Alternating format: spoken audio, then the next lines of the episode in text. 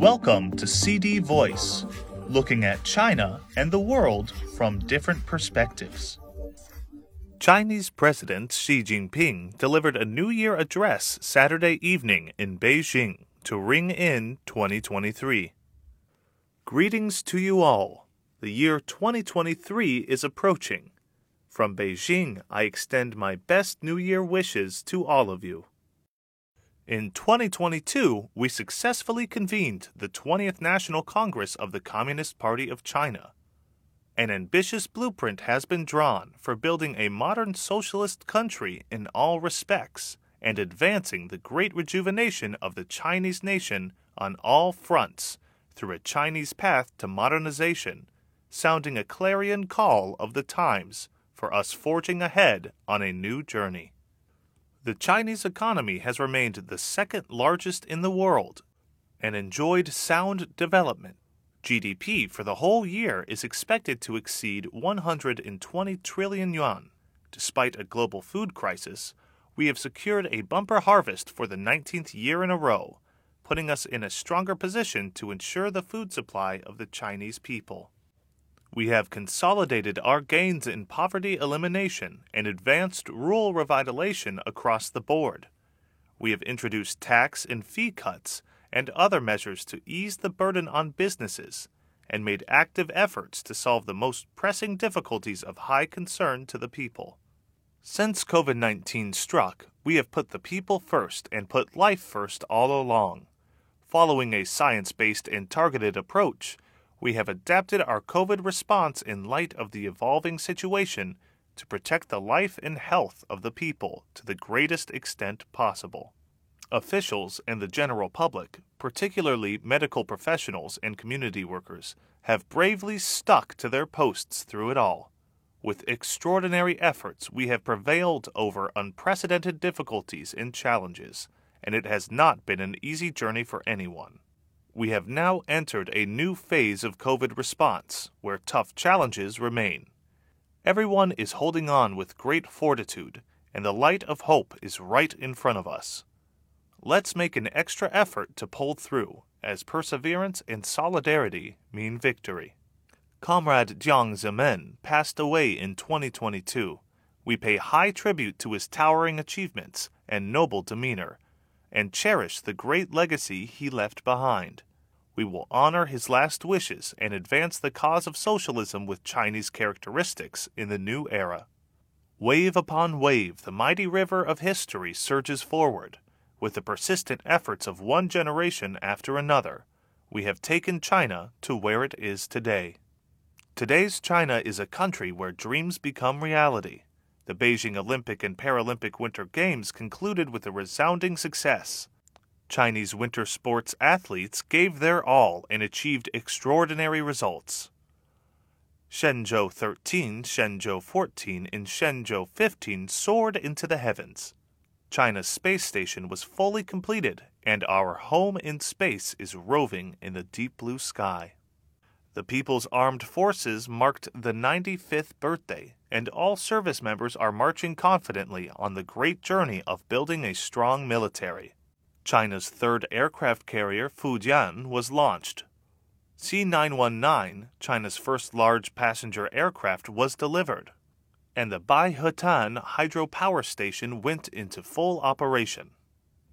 None of these achievements would have been possible without the sweat and toil of the numerous Chinese people. Sparks of talent are coming together, and they are the strength of China. Today's China is a country brimming with vigor and vitality. Various pilot free trade zones and the Hainan Free Trade Port are booming. Innovations are gushing out in the coastal areas. Development is picking up pace in the central and western regions. The momentum for revitalization is building in the northeast, and there is greater development and affluence in the border regions. The Chinese economy enjoys strong resilience, tremendous potential, and great vitality. The fundamentals sustaining its long term growth have remained strong.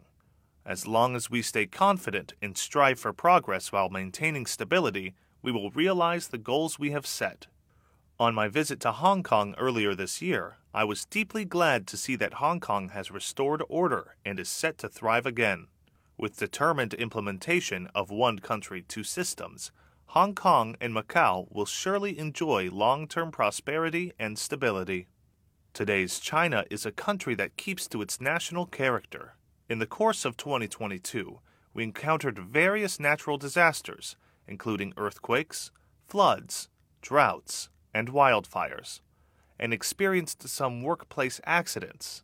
Amid those disconcerting and heartbreaking scenes, there have emerged numerous touching stories of people sticking together in face of adversity or even sacrificing their lives to help others in distress. Those heroic deeds will be forever etched in our memories. At every turn of the year, we always think of the great character of resilience that the Chinese nation has carried forward through millennia. It gives us still greater confidence as we continue our way forward. Today's China is a country closely linked with the world. Over the past year, I have hosted quite a few friends, both old and new, in Beijing.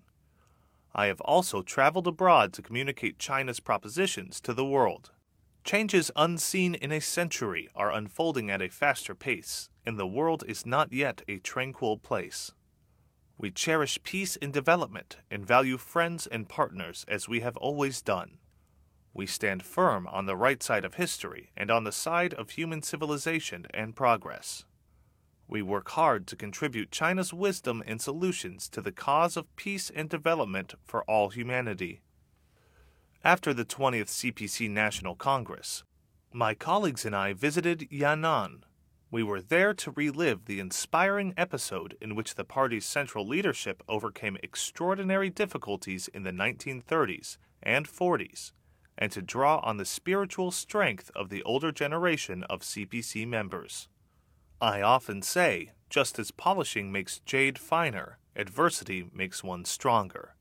Over the past 100 years, the CPC has braved wind and rain and forged ahead against all odds. That is a most difficult yet great journey. Today we must press on courageously to make tomorrow's China a better place. Going forward, China will be a country that performs miracles through hard work. Here I want to quote Su Shi, a renowned Chinese poet Charge at the toughest and aim at the farthest. It means to take on the biggest challenges and go after the most ambitious goals. Long as the journey is, we will reach our destination if we stay the course. Difficult as the task is, we will get the job done if we keep working at it. As long as we have the resolve to move mountains and the perseverance to plod on, as long as we keep our feet on the ground and forge ahead with our journey by making steady progress, we will turn our grand goals into reality. Going forward, China will be a country that draws its strength from unity. Ours is a big country. It is only natural for different people to have different concerns or hold different views on the same issue. What matters is that we build consensus through communication and consultation. When the 1.4 billion Chinese work with one heart and one mind and stand in unity with a strong will, no task will be impossible and no difficulty insurmountable. The people on both sides of the Taiwan Strait are members of one and the same family.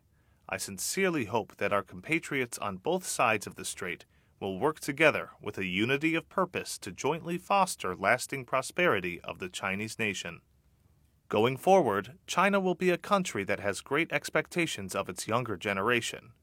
A nation will prosper only when its young people thrive. For China to develop further, our young people must step forward and take on their responsibilities. Youth is full of vigor and is a source of hope. Youngsters should keep their country in mind cultivate keen enterprise, and live youth to the fullest with great drive to prove worthy of the times in splendor of youth. To the many people who are still busy working at this very moment, I salute you all. We are about to ring in the new year. Let us welcome the first ray of sunshine of 2023 with the best wishes for a brighter future. May our country enjoy prosperity and our people live in harmony. May the world enjoy peace and people of all countries live in happiness. I wish you all a happy new year and may all your wishes come true. Thank you. I am Ryan Usher. That's all for today. For more news and analysis, buy the paper. Until next time.